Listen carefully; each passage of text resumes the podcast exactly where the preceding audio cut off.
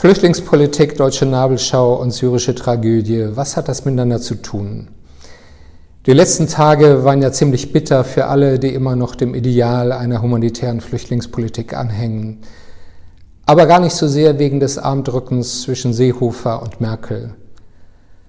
Das ist im Kern ein Konflikt zwischen nationaler Souveränität und europäischer Koordination. Seehofer will die Zurückweisung von Flüchtlingen an der Grenze.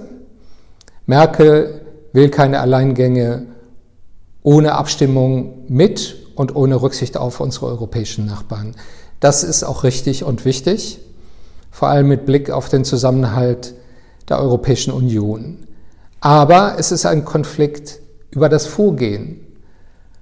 Und er verdeckt das Drama einer immer stärkeren Abschottung der Europäischen Union gegenüber Flüchtlingen. Da liegen Seehofer und die Kanzlerin gar nicht so weit auseinander.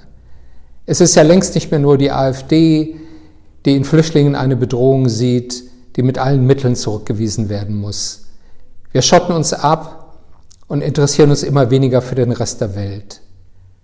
Lasst uns Europa zu einer Festung ausbauen. Das war der heimliche Konsens des europäischen Gipfeltreffens vom letzten Wochenende.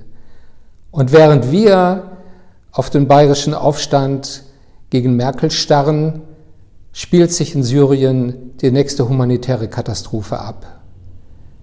Im Windschatten der Fußballweltmeisterschaft hat die syrische Armee eine neue Militäroffensive gegen die südliche Provinz Dara gestartet. Mit politischer Rückendeckung des Kremls und mit militärischer Beteiligung der russischen Luftwaffe. Wie schon bei der Belagerung Aleppos werden unterschiedlich Wohngebäude, Schulen und Krankenhäuser angegriffen. Nach Angaben der Vereinten Nationen ist bereits eine Viertelmillion Menschen auf der Flucht. Die Bevölkerung in Dara sitzt in der Falle.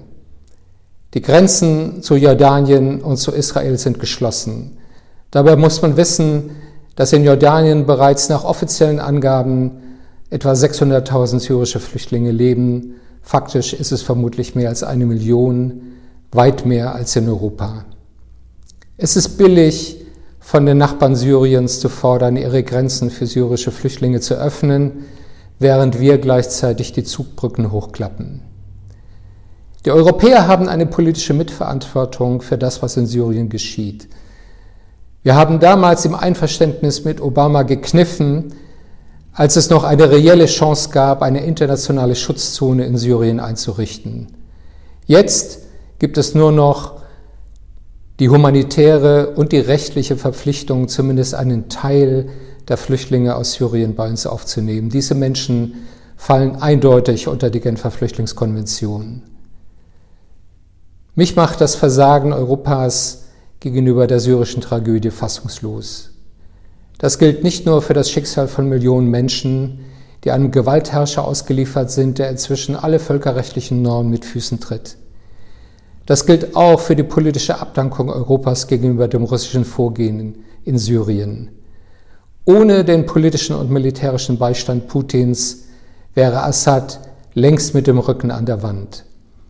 Es ist eine Bankrotterklärung europäischer Außenpolitik, dass wir stillschweigend zusehen, wie ein Dreierbündnis aus Assad, Putin und den Machthabern in Teheran Syrien in ein Leichenhaus verwandelt.